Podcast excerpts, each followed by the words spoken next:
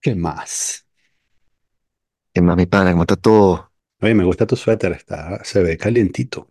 Sí, este, este es uno de esos regalos que le hice yo a mi esposa y ahora es mío. O, sea, o si, o si fue que se lo tumbé, como que creo que eh, Sí. Andrea me dijo como que, mira, voy a comprar estos suéteres, ¿quieres uno? Y que, ah, Mm, me parece un poco caro y al final yo no uso suéteres y tal. Y después se compró uno para ella y me lo mm, puse una vez y que, oh, ok. Sí, Porque tiene como sí, esa cosa muy suave, como es un suéter sí, de sí, casa claro. y te llega hasta las rodillas, ¿sabes? O sea, Muy bien, uf, eso es lo que yo necesito, pero para salir. exacto, Yo tengo puesta, mira, una, tengo puesta una franela ahí de un podcast que estoy oyendo.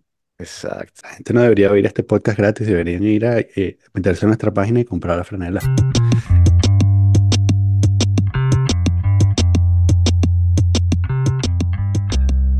Pero estamos aquí en crisis, chamo, en París está en Sí, crisis por cuéntame, la, por este, el frío, el frío, o sea, ok, imagínate que cayeron como 3 milímetros de nieve y se trancó todo. mm, La ciudad, así que no, ya no hacemos nada. Y ok, entonces empezó ayer, porque estaba mm, nevando, y siempre hay como nieve y tal, y qué sé yo. Pero entonces ayer este, tenía que ir a unos panes a una cena, mm, y los panas me dicen que coño, eso va a ser complicado de volverse. Y yo, ¿por qué? Porque dije como que, coño, estaba viniendo y hay mucha gente en el metro. Y me dice, no, el metro todavía, pero el prefecto de París dijo que la gente se fuera para su casa a las 7 de la noche. oh, Y entonces yo le digo como que, "Vera, pero ese no es mi papá, o sea, como que para, casa a las 7 de la noche. Y entonces me dice, no, no, o sea, no es que un toque de queda, es que va a ser muy peligroso mm, porque el efecto este del verglass, que es como mm. hielo, Sí, básicamente, es de, una capa de hielo congelado. ahí, Mm, exacto, y ujú, te desliza y qué sé yo. Entonces manejar se vuelve muy peligroso, montar bicicleta es como suicida. Entonces, este, decían que la gente se fuera para su casa. Y hoy amaneció y hay una nivecita, pero mezclada con este verglas del coño. Pero entonces, bueno, yo- este, la ciudad se puso catastrófica, la gente en mi trabajo no llegó, o sea, era una cosa así que llegaron a las una hora y media más tarde.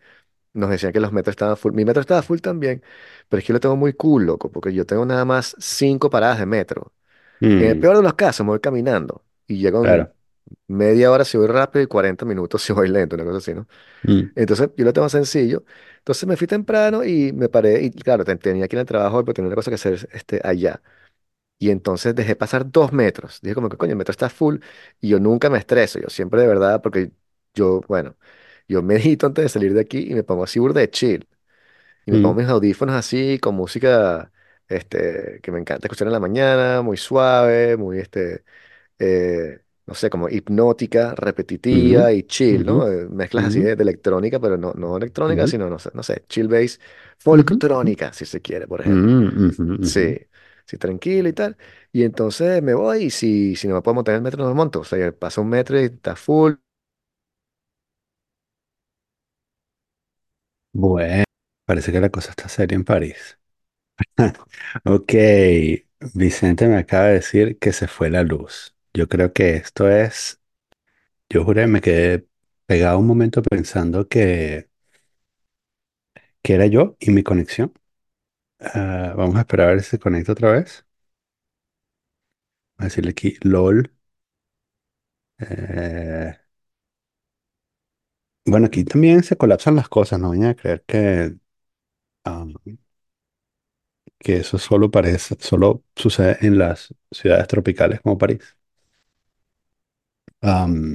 Aquí también, estas fotos de este fin de semana, había un pelo de nieve, pero en realidad cayeron como 30 centímetros. Todos nos mandaron a la casa, este, todo se volvió intransitable. Pequeños avatares de la vida del primer mundo. Escuchas, Ajá, sí, te escucho. Wow. No nos pueden censurar, no nos van a poder callar. sí, Saben que el. COVID es falso, saben que la Tierra es plana, saben que hay pedófilos en Estados Unidos. No nos pueden traer abajo. En una pizzería. Sí, exacto. Este, Eh, iba a llegar ajá. a esto, iba a llegar al punto este, de hoy, pero eh, Una vez yo estaba en Caracas de visita y me fui para casa de un poeta venezolano que me caía burda de bien y me estaba leyendo su libro eh, o me lo regaló. Eh, y fui contigo y entonces saliendo de esa reunión, que estuvimos tomando whiskycito y tal, estuvo fino y hablando, eh, se fue la luz en toda Caracas y tuvimos que regresarnos caminando por una especie de zombilandia, ujú, eh, carro y fue medio cagante porque tampoco era la época así más rosa de Caracas, que no sé de verdad cuál sería la más rosa de Caracas, tanto los años mm. 75, no sé. Entonces, este, estamos así aquí en, eh, en París, mira, te voy a mostrar, eh, porque esto es un, el, el live que vamos a hacer, así que cuando lleguen los terroristas, Sí, eh, voy a voltearla, no sé si ve- se ve algo ahí, weón, pero viste, el ¿se edificio ve algo? enfrente, Wow, sí. oscuro, este es el Sí, mira. hice un poquito de Sí, luz, ok. pero en el edificio de enfrente, toda esa torre está oscura, Mm, y en la de enfrente aquí hay como unos locos que tienen, sí. Y entonces, bueno, este, todo el edificio No, está así. Tengo la no luz de la computadora, de hecho, en, en la cara, que todavía tiene, tiene pila. sí, sí. Eso es lo que me No, está estoy- iluminando aquí. no están gritando, este, Macron, coño, tu madre. Eh, no, creo que es Allahu Akbar, pero no sé qué significa eso. Ok, ok. Sí, Ya, Vamos a buscar un intérprete para que nos diga que. pero no sé qué está pasando. Y lo que me da caga es que la señora de arriba mío puso un cartel el otro día porque se dañó el ascensor y parece que es la vecina enfrente, que es una chama que tiene, creo que cumplió 30 este año, tiene burda de panas y siempre está haciendo fiestas y nos ha invitado, a veces hemos ido y todo. Y entonces ellos dicen que son los amigos que le dan a la puerta del ascensor muy duro y entonces antes de que se pare y lo rompen, qué sé yo. Puede ser que haya algo de cierto en eso, pero también es cierto que el ascensor es burda de viejo y es probable que otra gente le haya podido porque gente moviendo maletas, o sea, no son nada más estos chamos. Entonces, la caraja arriba puso un cartel aquí abajo que decía, señoras y señores, porque se el ascensor como tres días. Yo voy a cumplir, dentro de pocos meses, voy a cumplir 100 años, Wow. ¿cierto? Este, y entenderán que en consecuencia, o todo en francés, ¿no? Este, el ascensor me es útil. Mm, Por favor, díganle a sus amigos, eh, por favor, las personas del quinto piso, eh, Oh, no empujar la, la puerta tal, y qué sé yo, eh, necesito bajar en un momento y tal. Y entonces esa caraja está ahí hoy, desde las 10 de la mañana, porque mi esposa estaba aquí. Yo fui a trabajar, ujú, pero ya se quedó. Las 10 de la mañana se fue la luz. Intuyo que es por el clima y por la nieve, los 3 milímetros. mm, eh, y llegó justamente que te escribí, te dije, mira, no sé si ujú, se me aparece el podcast porque se fue la luz. Y cuando me, fui a, a- a entrenar Kung Fu, me dijo mi esposa, así que no, a los 10 minutos llegó la luz. Yo llegué, y después dije, ah, vamos a hacer podcast y se acaba de volver a ir. mm. Y bueno, les escribí un tweet a los de EDF Uf, diciéndoles que la señora arriba sistema. 92 años, porque me Mm, parecía demasiado exagerado, así como que tiene 99 años la señora, dentro de unos meses Sí, parecía mentira. Sí, exacto. Le puse 92 ujú. eh, y me escribieron como que, ah, bueno, llama este número. Pero no llamé porque se había llegado la luz. claro. Entonces ahora estamos llamando por aquí Sí. eh, ¿No has ido a, no has ido a llevar la comida? la comida. O no sé, o preguntarle si necesitas algo, no sé.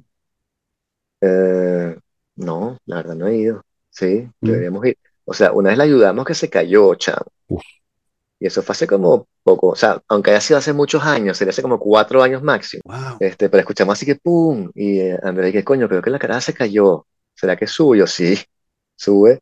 Y entonces ella subió y tal, me dijo, quédate aquí con los chamos, qué sé yo. Y me quedé con los chamos y entonces ella subió que no, efectivamente la cara se había caído. Eh, y después, bueno, se- está ahí, está como un roble, la tipa está, o sea, es, es muy triste porque la hemos visto muchas veces y la tipa nos dice como que, ay, ya estoy cansada, le dijo Andrea así como que, estoy cansada de vivir, estoy cansada, no quiero vivir más, no quiero, o sea, mis hijos se, mm, se- no me hablan, o sea, no, no están aquí, no, creo que no mm, tuvo hijos, ¿no? Entonces es eso, no tuvo hijos, no tuvo chamo, mm, este, sus amigos todos se murieron. Ujú, y era una señora que trabajaba en una pública y por eso está en este edificio, porque le dio un apartamento barato mm, así en la ujú, época, entonces ahora trabajaba en la post o en una cosa así, hizo sus, ¿qué? 45 años, lo que tenía que hacer y se retiró. Y está viviendo ahí desde ese momento y no tiene más nada que hacer con su vida y nada, se quiere ir, pues, pero no puede. mm, Entonces, bueno, vuelve a que está contra la eutanasia, no sé. ok. Entonces, eh, estamos especulando que el apagón se debe a la nieve, al hielo. Digo yo, a- claro, algo, pues, se- algo se heló. Se helaron los se cables. congeló. Sí, es una cosa que los canadienses se burlan de nosotros Y no, así y bandera. no es. Claro. Que- Los quebecuas, sí, exacto. Y Sí, que... este, el, y entonces, ah, y no es un ataque terrorista, según tú. Si no es muy, como muy largo, o sea, es un chiste terrorista y vamos a quitarle la luz, le ponemos la luz, le quitamos la que luz. se le- mueran de aburrimiento. Mm. Pero bueno, igual también la gente en Venezuela se la mi, viendo esto como que, oh, pero claro, o sea, seis claro, no de, tres de tres horas, yo tuve, ¿sabes? Este, eso, es- eso me pasa a mí todos los días. El, yo tenía una hipótesis cuando me lo contaste, luego de 12 años viviendo aquí, este, en Francia, eh, mi hipótesis es que el fenómeno del Y2K finalmente llegó a Francia. Este, con los 20 años de reglamentarios en que se tardan las cosas de Haití en llegar a Francia, instalaron la primera 386 en, exacto. en la EDF y se dieron cuenta que había un problema con la fecha. Cuando el primero de enero este, se despertaron y se dieron cuenta que había un problema. Entonces, quizás sea eso. Puede ser también un golpe de Estado contra Macron. ¿no? Unos generales que hicieron el, juramento del, del Samán de Güere, sí. de que estaban Este, Macron está moviendo, la, está moviendo las cosas, ¿no? Tenemos un pr- primer ministro gay. Ah, es gay, no Este, sabía, porque tú veas. sí. Eh, es el primer ministro, ¿no? Que. Sí, no, no le Sí, paraban ni sí. media bola, sí, pero era antes Elizabeth sí. Borne, que la quitó. sí. Sí, sí. Son esa gente Eh, que las ah, quemas y, la- y las ah, quitas, ¿no? El primer ministro aquí es una ficha que tú juegas así, ¿no? sí, sí, claro. Eh, ah, eh, abiertamente, además. eh, parece ser el primer en la historia de Francia. Pero, y de la Noé, de la Noé Mm, era gay. Bueno, no fue pero ministro, abiertamente. obvio. Abiertamente, sí, se para Mm, abiertamente gay, y o sea, este, fuera de closet. Ok. Bueno, esa es la sí. propaganda que me, que me metieron a mí. Pero claro, él era Eh, nada más este gobernador de París, ¿no? O sea, prefecto, mm, mm, Este, hablando del primer ministro, eh, eh, sí, Sí, es el segundo más importante del gobierno sí, francés, ¿no? sí, sí. Y es eso, es el que hace como, o sea, la forma en la que funciona el sistema francés de política es que el primer ministro se encarga de verdad de la política francesa. ujú, Macron está más en vainas internacionales. Macron está en el G20, está resolviendo vainas. Y en Francia como tal es el primer ministro el que más o menos eh, lleva la candela en todo caso, el que tiene que responder. Y cuando hay huelgas y tal, es el que tiene que estar ahí. Y si es demasiado así, este, bandera la cosa, bueno, le preguntan a Macron, como que coño, están quemando las banlieues. Tienes que decir, ¿qué piensas? Pues son cosas menores, el primer ministro es el que decide esto y lo otro. Entonces la ficha, la, la segunda persona es más importante del gobierno y el que tú como usas para quemarlo también cuando haces reformas, como hicieron mm, la, de la del retiro, entonces quemaste a ujú, Elizabeth Borne y pones ok, otra persona, ¿no? Y fue lo que hizo Chirac cuando puso a Sarkozy, que Sarkozy era el mm, contrincante de su partido y estaban como el mismo mm, partido, pero se tenían como tirria, y entonces él lo puso al primer ministro para quemarlo para quemarlo. Ok. Sí, y el Sarkozy metió esa vaina de derecha, así que se iba para la banlieue con unos policías, no sé si te acuerdas de que se iba Ujú, para la sí. banlieue y se filmaba así que sacando malandros que se edificio y metiéndolos presos. Y ¿Qué, qué estás haciendo? Y era un sambur de showman, este, y se ganó la gente y con eso ya se presidente. mm. Este, mm, y nueva ministra de Cultura Así también, ¿no? Creo. Ah, sí, tienes razón. Sí, en fin, me Ujú, la política fin, francesa reciente, sí, muy bien, este, con muy bien. Lo que pasa es que, claro, cuando te montas en la onda del calentamiento global, con toda tu propaganda, luego hay un- una semana de heladas y, colapsa el sistema. Y ayer tuviste que defender tus credenciales eh, políticas. Se quedó pensando, se quedó congelado o se quedó sin luz.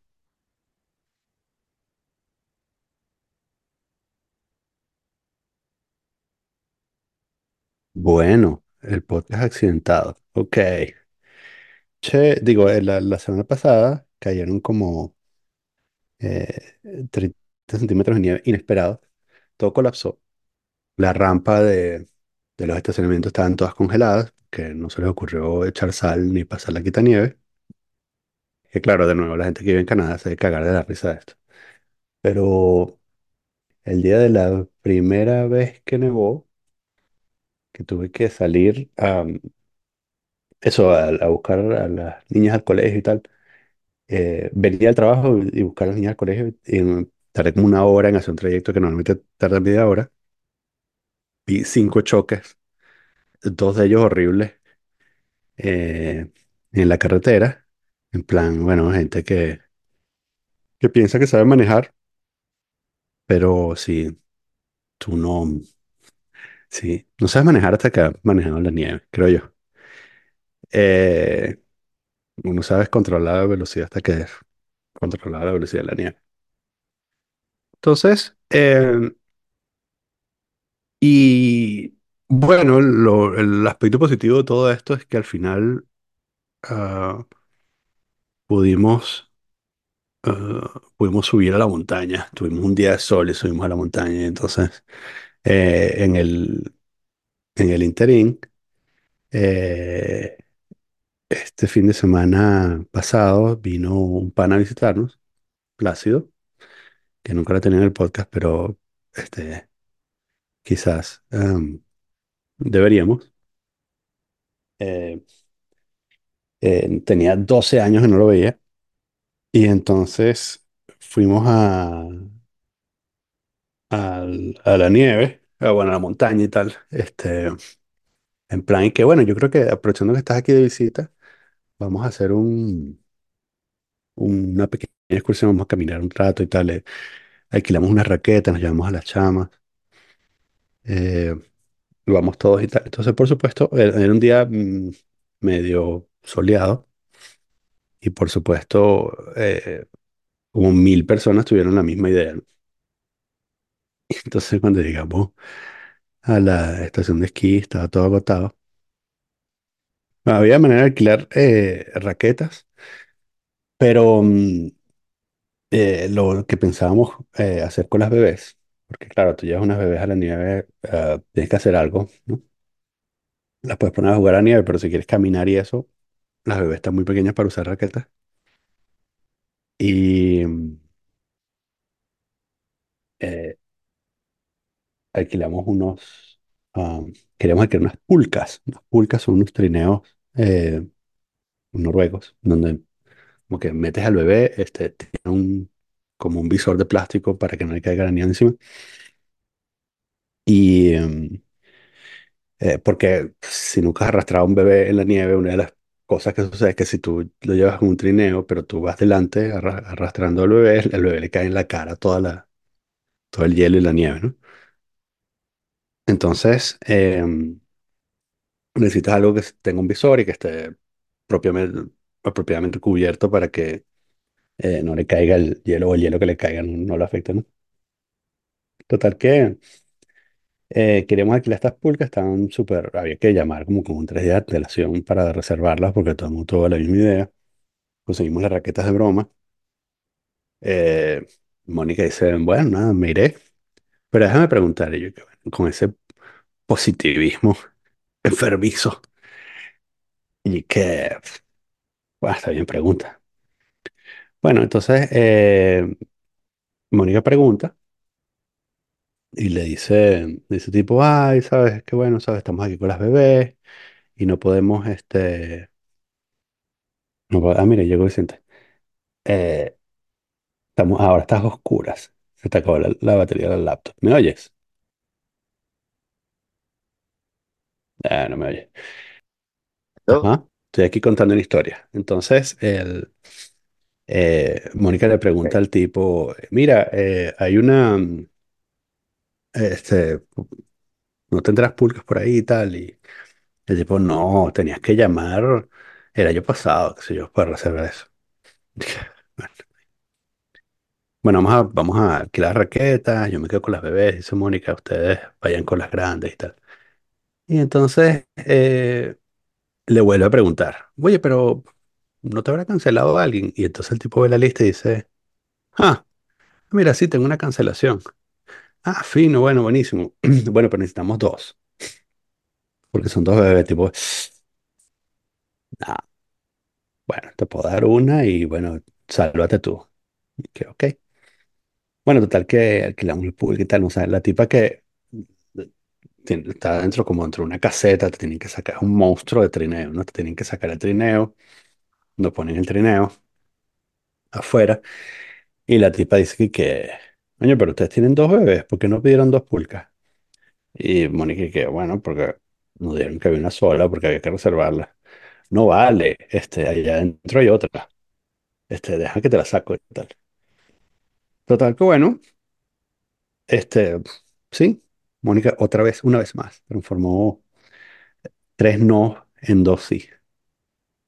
Em, entonces, eh, bueno, la pulca es una cosa, para, para usarla, te pones como una, como un arnés, como si fuera un morral, eh, y entonces el, el arnés tiene eh, el trineo amarrado detrás, te metes al bebé primero, obviamente, y, y de hecho las,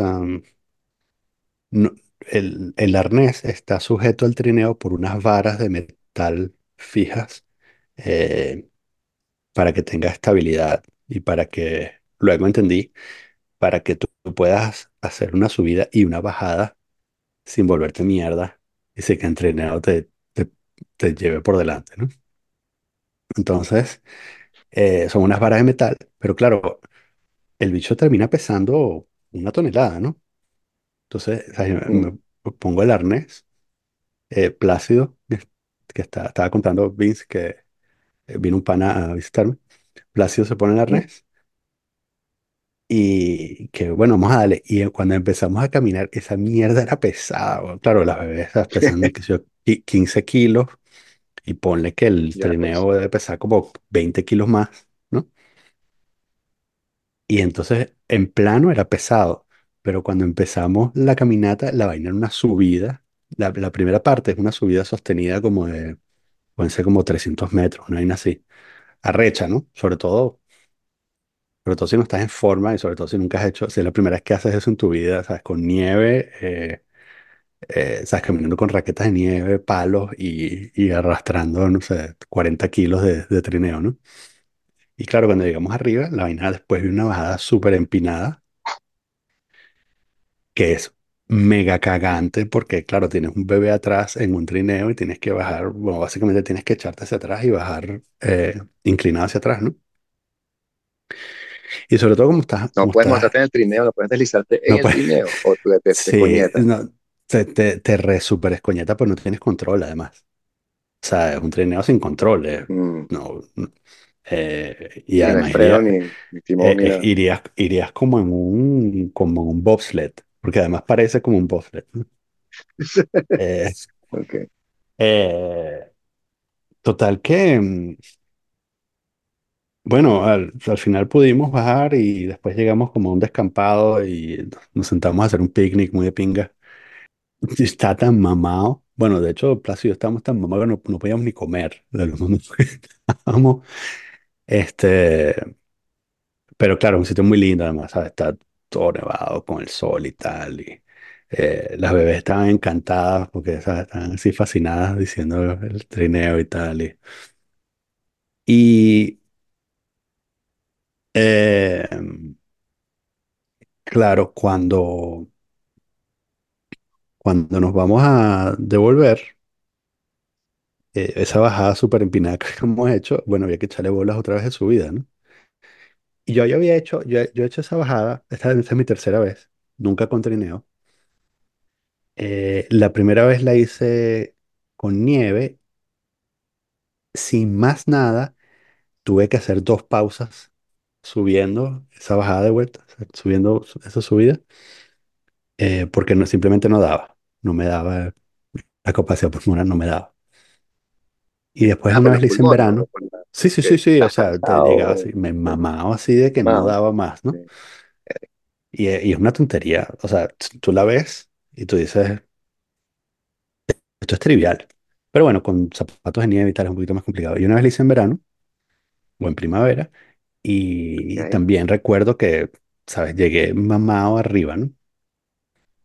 Bueno, ahora debo reportar que eh, no sé si es la, la creatina o, el ejercicio. eh, La Hice esa sub- hice, hice, eh, o sea, llegué jadeando arriba, pero llegué en un solo coñazo, este, Ajá, bien, arrastrando. Sí, bien. sí, sí, sí, sí, un pequeño logro Es una experiencia muy pinga. ¿no? Ahora quiero que más gente venga a visitarme para, para ponernos a arrastrar trineo. porque eso pues, definitivamente Exacto. Mónica no podría. O sea, es una cosa de, de verdad que pesa. O sea, o sea, Sí. una mujer así de la contextura de Mónica no, no podría con, con ese bicho. Eh, Y nada más chiquitos, porque tienes que ir a un trino tan grande. bueno, es que el asunto es que em, tiene que estar más o menos bien protegido. De, o sea, está hecho para que pongas al bebé y, y el morral que lleves, ¿no? O sea, tiene como dos puestos, ¿no?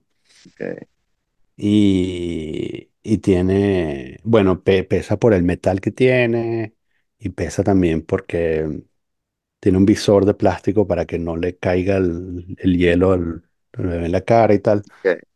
Entonces, sí, pesa un huevo. Y además tiene un roll cage, que es lo otro, lo otro que es importante, que es la diferencia. Porque, porque tú puedes alquilar una cosa de esas para meter un bebé y no puedes alquilar un trineo normal para meter un bebé. Porque eso tiene un roll cage. En caso de que tengas un accidente, el bebé no se, no decapitas al bebé en, Entonces todo eso pesa. Este, sí, fue Bueno, qué un- bien, una, una bonita, necesito. bonita experiencia eh, como que en los, en los estertores del invierno Claro. eh, o, de, o, de la, o, del, o del invierno como los conocimos antes de que haga 40 grados en diciembre. Este, me pareció que, bueno, forjamos un bonito recuerdo para que las niñas en el futuro vean esa montaña y dicen, ah, antes nevaba allí, antes del incendio.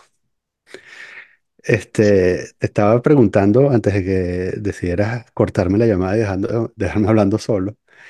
que mm, Exacto. hoy me mandaste un mensaje a la una de la mañana diciendo que, que habías que, tenido que defender tu, tu postura política. Sí, totalmente. Cuéntame más. Porque fíjate que, que eso, Francia es como el único país, o uno de los pocos países que quedan en los cuales ciertos movimientos políticos no están totalmente desprestigiados y han caído en desuso total y completo. Tipo eso, e- el anarquismo, ¿no? Una cosa así. Que aquí en Francia tú puedes ser como que anarquista de Bakunin y lo defiendes, como que tu postura política o qué sé yo. Y te toman en serio, lo, lo cual está muy bien. No tengo nada en contra de la gente que, que, que siga Proudhon o Bakunin, pero vociferarlo este, te podría crear problemas en ciertos países. Eh, en cambio aquí es tomado como una postura seria, porque hay mañana una reunión de la asamblea, una asamblea general, ¿sabes? Que tienes que hacer para tienes asociaciones, y entonces, bueno, el dojo en el que estoy yo eh, es considerado una asociación, entonces van a hacer una votación y tal, y qué sé yo. Y entonces publicaron un aviso como que, ah, mañana es la cosa, este, si quieren ir, y a mí me queda al lado de todos modos, entonces yo dije, bueno, yo voy a ir si alguien quiere este, que me dé su, su poder de voto, y yo voto por él, o sea, y entonces nos representamos a la sección de Kung Fu y tal, eh, en las decisiones, qué sé yo. Y entonces después le puse abajo como que este, el único problema es que yo soy anarquista y entonces es probable que eh, haga un golpe de Estado o algo así. Y entonces este, yo dejo eso así, ah, bueno, eh, y de pronto veo que borran el mensaje y me escribe la, la profesora, la esposa de mi maestro, la, la profesora de Anaí, de hecho, y me dice, disculpa, Vicente, que borré tu mensaje este porque, coño, no quiero que, que- que metan vainas políticas en el chat, ¿no? Y yo, este, no, pero yo, o sea, yo no soy anarquista. Este, ella me dijo que, ah, ok, este, como que, o sea, pensaba que había una posibilidad de que un anarquista se declarase anarquista en, un chat y amenazara con tumbar el gabinete de directorio, el di- directorio de una asociación de deportes y tal.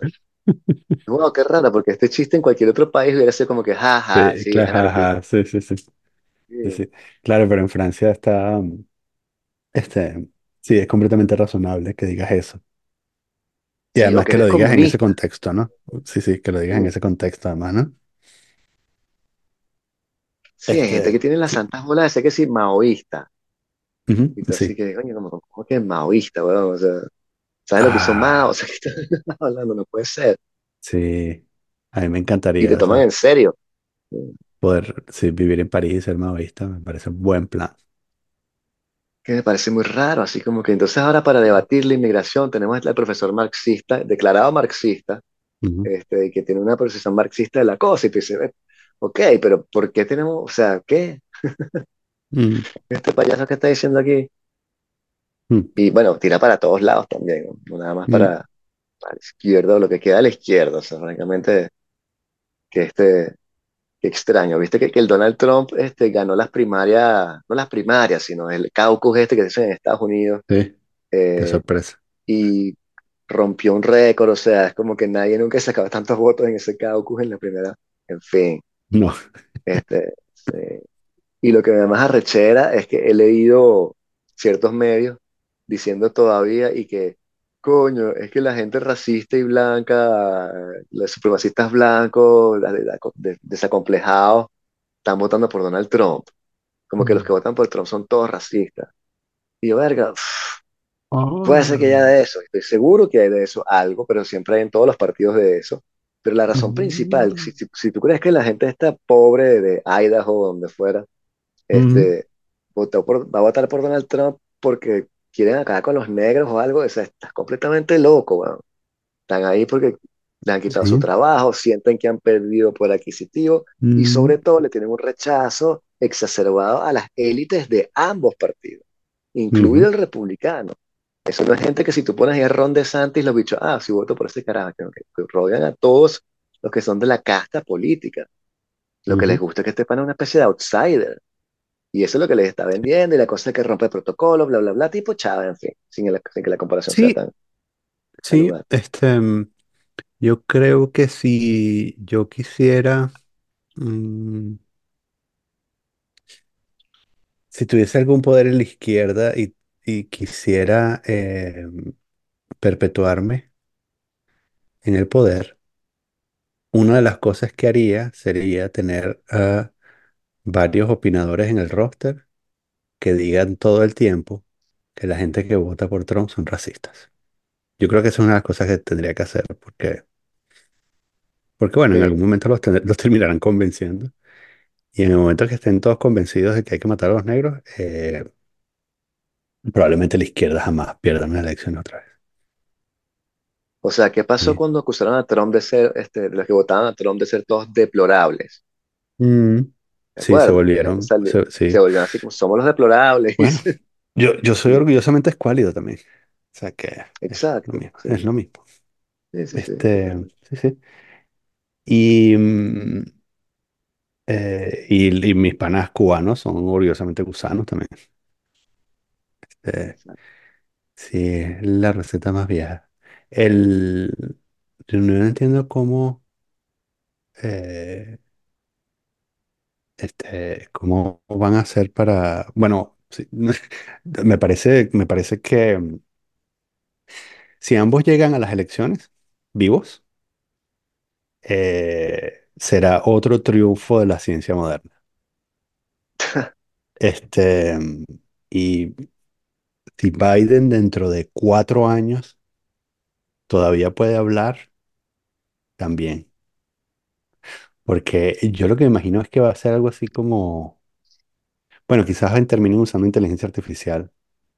Y entonces paran el cadáver con un Weekend at Bernie's. Paran el cadáver de Biden ahí y lo ponen a mover los labios este, con, con inteligencia artificial. Hacen un deepfake. Sí, Eh, y yo creo que los rusos deberían aprovechar esa oportunidad para hackear el sistema que van a usar para hacer que Biden habla, para terminar de colapsar la sociedad americana. Creo que ese es como el, camino natural de las cosas. Sí. Sí, no, y hablé con un pana en Estados Unidos justamente del tema. ¿Mm? Y, y, bueno, me dijo como que no, pero es que Biden no gobierna, Biden es una cosa ahí, es el equipo que está atrás y que, Sí. y dijo, no, el equipo es buenísimo y son todos unos huevos y lo que las reformas que han hecho son buenas y han tenido que deshacer todo lo que hizo Trump en esos cuatro años y las Mm. regulaciones ambientales y las vainas de las universidades y tal que. Uy. Estamos hablando de una persona de alto nivel que está en una universidad y que vive en una zona de, entre comillas, élite americana. Sí. Pero él lo veía así como que a mí no me importa tanto que Biden sea una especie de Helen Keller ahí, sino que el Trump es una amenaza y es terrible y de verdad no, no es posible y Ron DeSantis es la misma vaina y tal y que yo. Entonces, bueno, desde el punto de vista democrático, supongo, eh, Mm. Sí, bueno, también es que eh, de los...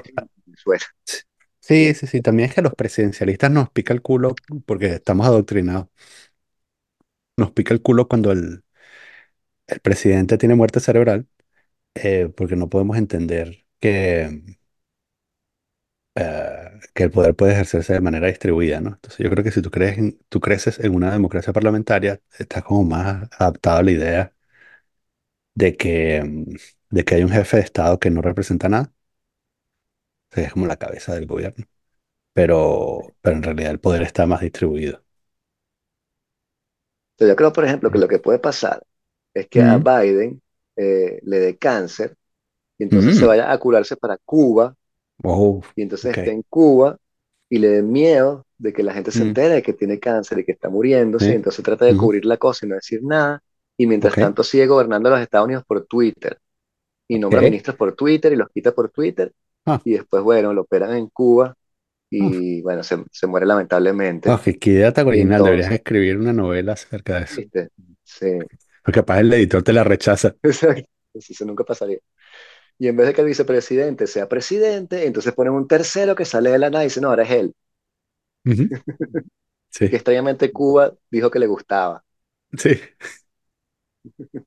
El candidato de Magüey.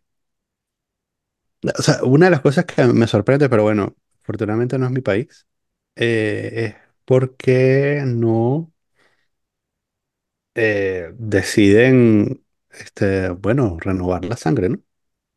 Poner gente que, que tenga, mm, que tenga vitalidad, Menos de algo de cerebro. 70 años. Sí, Mm, totalmente. Es patético, es completamente patético. O sea, la forma de representación está completamente quebrada y por eso también mucha gente no vota o vota de manera claro. irónica. Ujú, Porque tú dices, ¿qué mamarrachada es esta? Que los, los dos mejores son estos dos señores blancos de setenta y ujú, pico de años. Este, y van a decidir por todos nosotros. O sea, que, que payasada. Ujú. entender perfectamente la gente que no vote. Sí. Lo que no entiendo es la gente que dice que no vota porque no sirve de nada o que no hay consecuencias. Eso me parece Mm, estúpido. sí, claro. puedes no votar, pero tienes que saber que lo que te viene atrás después, o sea, así, coño, ¿viste lo que hizo Chávez ahora, marico? Bueno, sí, marico, te dijimos que votara, tú no votaste, weón. ¿Y qué te importaba? Sí, Sí. Sí, este, mm, entonces, em, Seguimos sin luz. sí, ya veremos. Este, mientras tanto Te estás tengo ahí un sin update de luz. lo de la luz. Este, sí, Mm, ok, este, porque mi cuéntame. esposa llamó, entre tanto, cuando se cayó la llamada, ok. le a mi esposa y le dije, coño, llamaste al, al- al número eh, que yo conseguí por Twitter, porque yo puse en el Ujú, Twitter yendo al, al- como te contaba, le escribí como que, coño, la señora que está arriba tiene 92 años y se está muriendo. Me dijo, no, pues llama este número. Este, y entonces ella llamó y le dijeron, no supo explicarme muy bien, pero hay algún tipo de combustible que se acabó para una especie de transformador y hasta que no llenen el combustible otra vez no se puede, no puede andar. Entonces lo que pusieron fue una especie de solución temporal, que es lo que estuvo andando hasta que se volvió a apagar mm, y que el tipo no sabe cuándo van a volver a llenar lo que tiene que llenar o rellenar ok. y dijo que iba a llamar a los tipos que tenían que hacerlo, lo que me pareció muy Mm, extraño como forma de... Vamos a mm, llamar a los tipos que se ocupan de... Hay que, ahora, ahora que usted ha llamado, se me ocurre que deberíamos llamar a los tipos que van a solucionar el problema. sí, Este, rellenar el tanque. eso me suena como que, como a la excusa de la de la iguana. Sí, Eh, un pingüino mordió un cable. Es toda la, la Mm, cuadra, qué loco. sí. Este,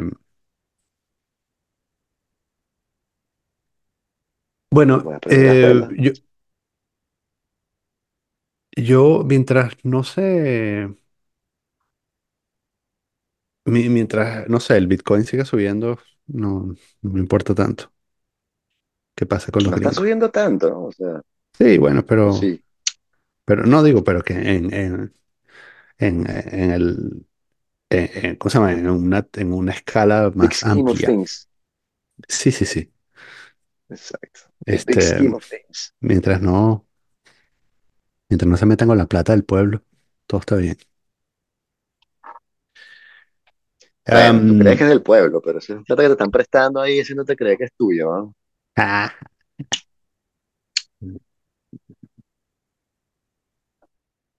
coño, otra vez.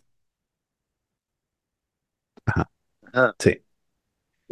Este, um, esto es literalmente como llamar a Venezuela. Sí, eso es. Exacto, Sí, eso es en la capital que queda para la provincia. exacto. Sí, menos mal que aquí yo creo que estamos enchufados a la, a la hidroeléctrica. Y ustedes están preparados, supongo. Sí, bueno, Yo pensé pre- que, preparados. Que será culpa de la guerra de Ucrania, O sea, claro, la todo, culpa de todo, Putin. ¿no? De, Putin. es culpa de Zelensky que no se, re- no se rinde de una buena vez. Exacto. Este, si Zelensky se rindiera, eh, habría luz en París. Esa es la, esa es la línea que van a lanzar mañana los, los empleados de Putin en el Twitter francés. Exacto. Sí, este, No es culpa de Zelensky. Este,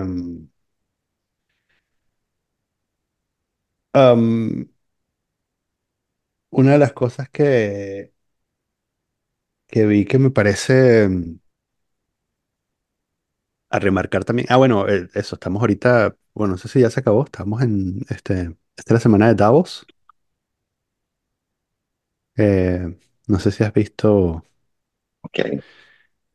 Eh, no sé si has visto, este, ah, o sea, seguido las noticias, este, eh, Milei eh, viajó en clase turista a Davos eh, para dar el, ej- para, para dar el ejemplo, ¿no?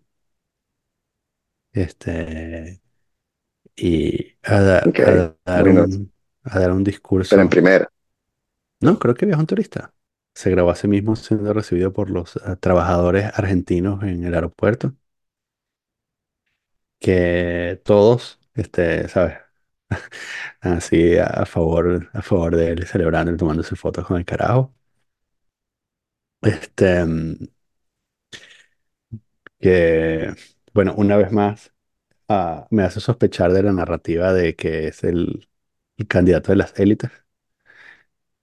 Eh, y, sino que es sencillamente un populista de derecha. Y este, entonces, bueno, de un discurso ahí en contra del socialismo. Este, Eso sí lo vi. sí, que dice que El dijo que discurso el, se el mundo quedaba. occidental está en peligro. Sí, que estaba tomado por, ¿por qué era el neomarxismo? Sí. Algo Ajá. así. ¿Qué es el neomarxismo? Em, como diría Fidel Castro, el comunismo. Nosotros lo llamamos comunismo. Mm. Este, Sí, yo no siento que el comunismo sea la amenaza como mm, más incipiente en mm, el mundo de hoy en día. Puede ser que sea una amenaza al interior de ciertos países y para ciertos países, pero a nivel global me preocuparía más la explosión de los populismos, sean de derecha o de izquierda, poco importa, este, la destrucción del, del entramado internacional, sis- los sistemas institucionales y la pérdida del Estado de Derecho, ¿no? Eh, pero el comunismo, pero, o sea, no sé, mm, o sea, de pronto sí tienes que que como que decir entonces que qué sé yo, que, que eso, que votar por el Partido de los Verdes en Francia es ser comunista, mm, ¿no? Y votar por el, el PS en España es ser mm. comunista.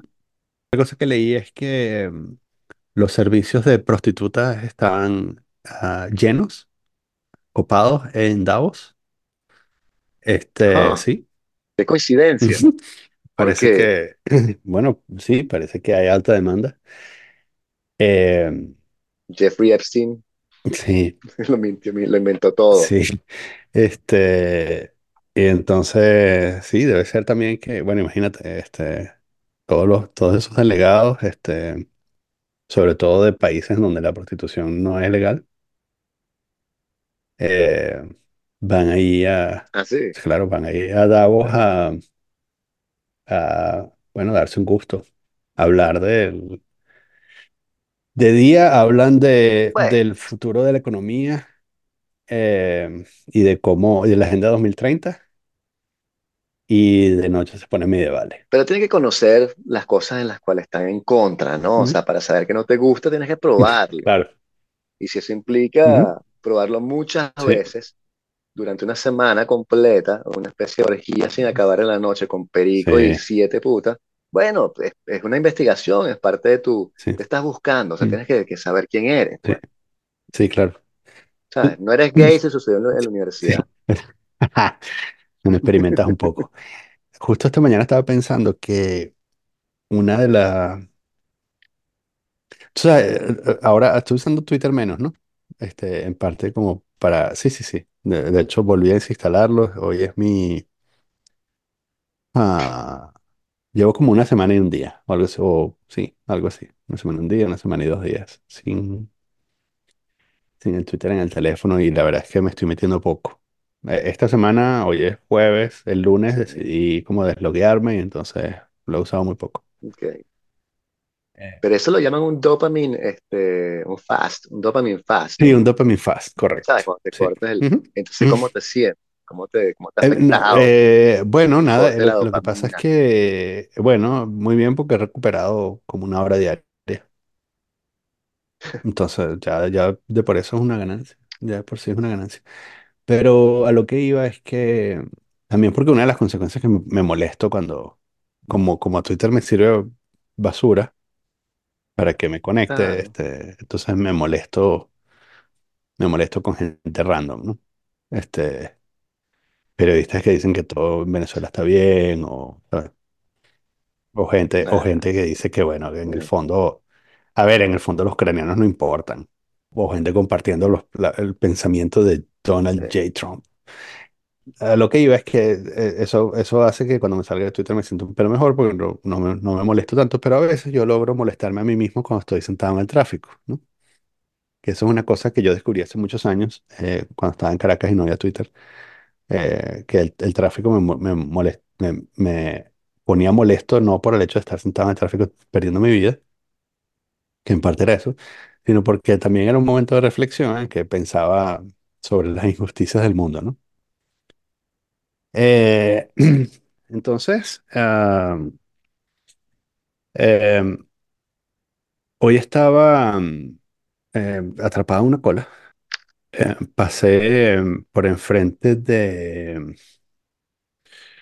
ah, ¿cómo es que se llama esto? Ya te voy a decir cómo se llama. Igual, eh, igual nadie nos está yendo, así que no pasa nada. Bueno, hay una... ah, Dios mío. Vamos a buscarlo en el mapa, porque quiero que quede por la posteridad y vuelvo a cortar esto en post. Eh,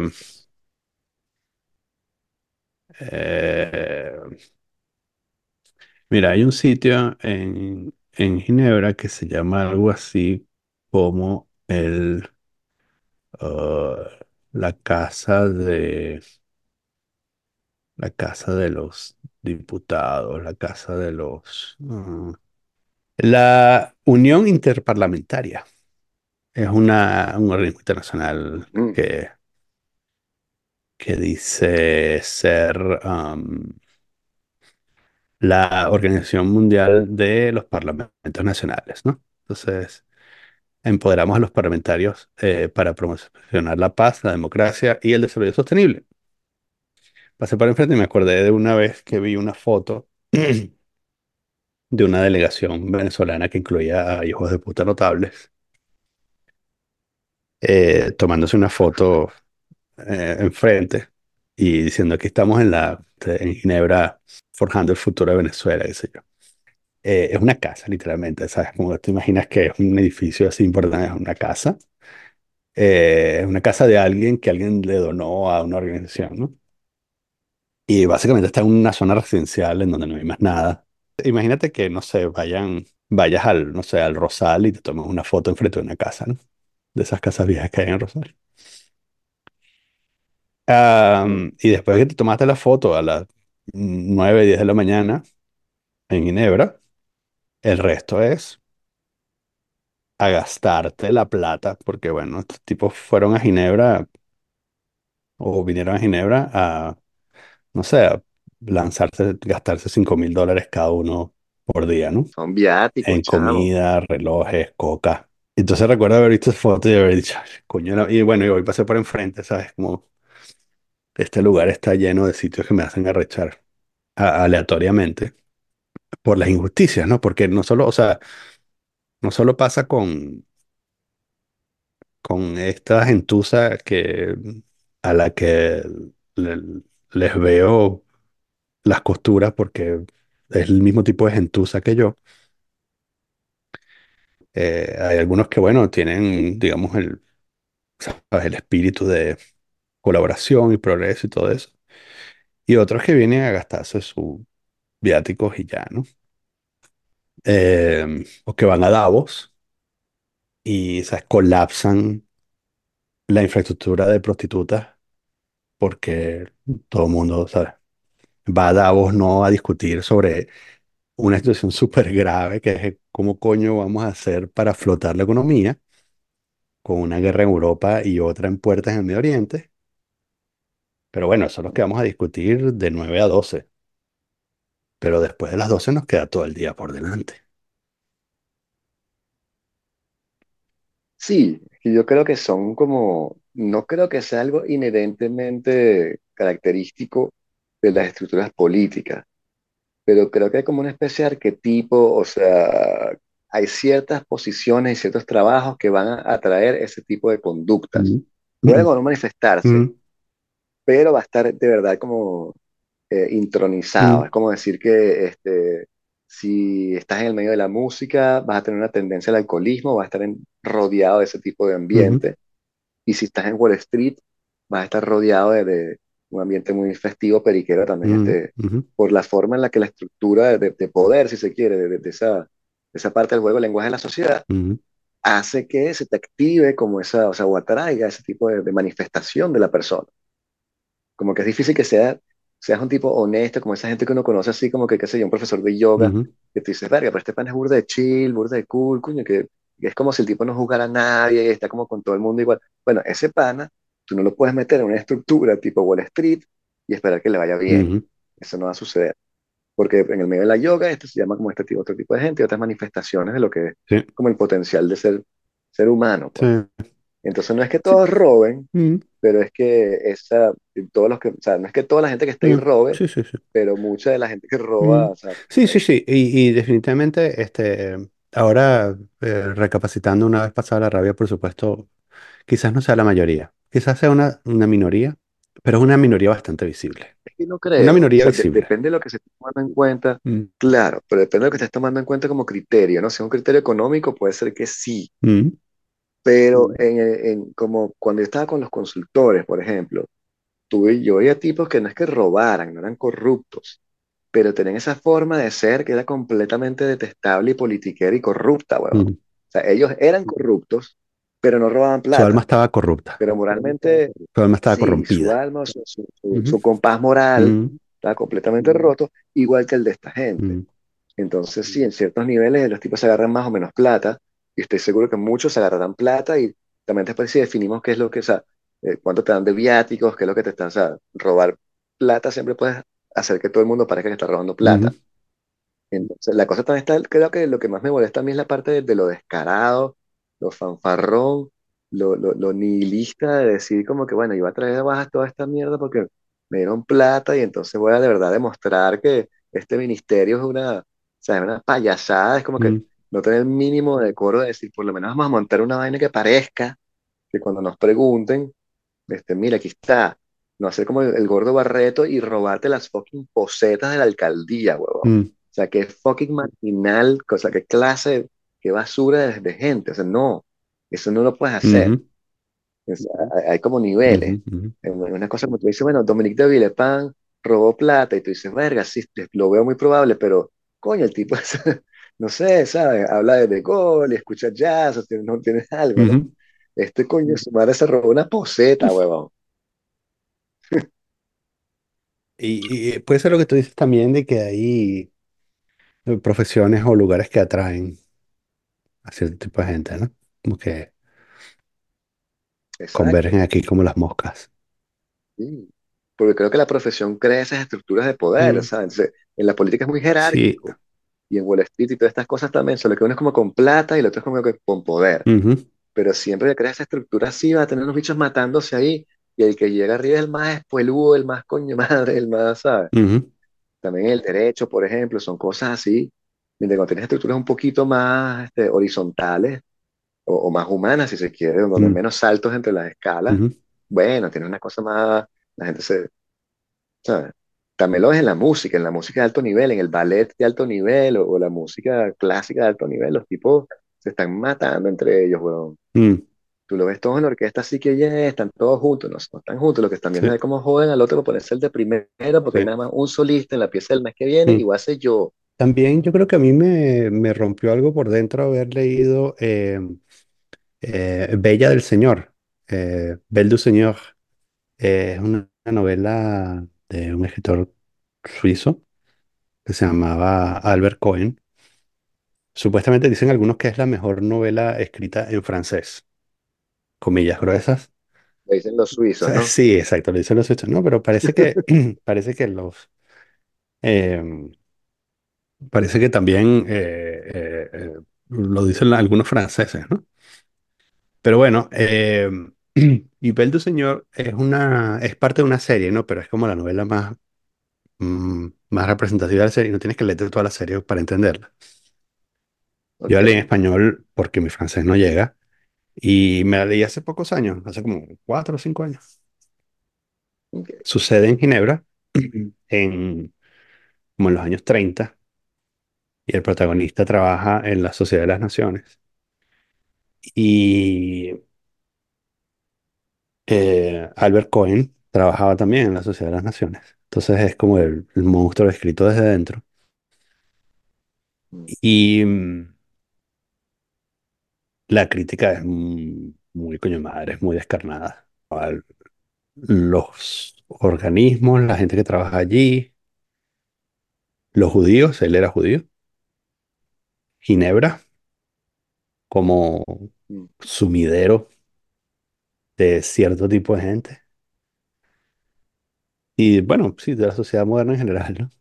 Un pesimismo, es como un, un pesimismo desgarrador, pero también, eh, o sea, la novela fue escrita un pedazo antes y otro después de la Segunda Guerra Mundial, ¿no? Y entonces tiene como ese, em, tiene un pesimismo de que el mundo se está yendo a la mierda en los años 30 y lo que viene después no es nada bueno tampoco. O sea, no, es como que hay un renacer, sino que de verdad este, todo es una mierda y más bien aboga por, por la desconexión, ¿no? Por escapar de todo y eh, mentirle a la gente con tal de salvarte tú solo. Mentirle a todos, a tu familia, a tu... Sí, sí, sí. Bueno, o sea, al menos así la leí yo. ah, Am, pero ok. es- está, está- es muy buena.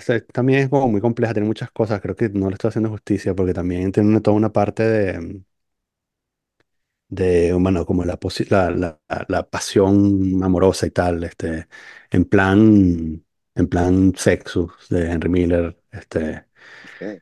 Sí, sí, sí, y sí, sí, sí, está muy bien, y está muy bien hecha, y hay unos pasajes Ah, wow. brutales, o sea, la forma como está escrita es como esas, además esas, esas novelas escritas por escritores que podían alcanzar unos niveles de concentración que ahora son imposibles porque el mundo moderno, o sea, porque no estamos cableados de la misma manera, ¿no? Entonces hay unos bloques Sí, de, ¿sabes? Un sí, párrafos de dos páginas que son una fucking maravilla o un ladrillo ilegible, dependiendo de cómo era, ¿no? Pero sí, no como Joyce, pero, pero por ahí, ¿no? O sea, en plan así de que como este pana pudo hilar todas estas ideas en un solo párrafo, ¿no? Ok. Entonces sí, La Bella del Señor. Hay una película, pero la película, la película no le hace justicia. Eh, la película se centra en una sola cosa, en el adulterio y tal, pero eso no es todo. Eh, sí. Acaba de salir, este, Ujú, so- solo para, ujú. para Sí, terminar, sí. pero acaba de salir este, la película basada en el libro de Percival Everett, Ujú. Erasure, que es un libro que me encantó, weón. O No lo sea, ese libro me afectó muchísimo. Me lo pasó mi papá para que tú veas. No, pues léete esta vaina está encantada. Entonces, es un libro medio fumado, o sea, medio fu- por eso que me encantó también. Es de un profesor de filosofía, es un, es un, es un negro y Ajá. tal, es un afroamericano, y es profesor de filosofía, y entonces está en Estados Unidos, y la vaina empieza con el tipo dando un discurso sobre Derrida, Ah, burda complicada y tal, y qué sé yo. Y entonces sale y este, creo que tiene que, que, eh, sí, tiene que, que verse con su, con su agente, entregar una novela y la gente le dice, no, que la, la novela esta que estás mandando es muy, muy cerebral, Mm, se la medio rechazan, le dicen, coño, este tu vaina está, o sea, él escribe libros, pero son libros muy sesudos y entonces los panas de la universidad lo leen, pero más nadie lo quiere leer, ok. no llega a donde quiere llegar y entonces dice, no, va a escribir una novela eh, así popular, porque le dicen, mira, tú eres negro y tal, y que si estás a la moda, y escribe una vaina así súper, este, súper eh, étnica y tal, y qué sé yo, y bueno, y la pega, entonces es súper cómica, y sale la película ahorita y se llama ya, American, sí, sí, ¿qué con, con Jeffrey Wright. Sí, sí, sí. exactamente, con Jeffrey Wright, que es la persona que tienes que poner, si se parece a Percy Everett y todo, Ok, sí. cool. La novela es genial, Ok. sí, sí, la novela es muy, muy, muy Sí, buena. que eso, que, que escribe como una cosa tipo así como muy, muy negra, porque le dicen qué es lo que tiene que hacer, y, pero, Exacto, pero como que absurdamente, y el carajo como que corrompe sus valores por, por escribir la vaina eh, súper exagerada, pero y termina siendo un éxito, ¿no? En exacto, sí, plan, sí. en plan los productores de Mel Brooks. Sí, en plan como crítica social que lo hacer, claro, porque esa novela salió en el 2002, algo mm, así, y sin embargo ahora está- tiene como más relevancia ese tipo de discurso. Y tienes, por ejemplo, la caída de, de Ibrahim Exkendi, el profesor del antirracismo, que fue una de las cabezas de, de afiche del movimiento woke. Por eso mm, hay mucha gente celebrando, lo cual es triste, mm, porque no hay que tampoco este, celebrar ese tipo de cosas, pero la, la historia, el tipo no se llama Ibrahim Exkendi, weón.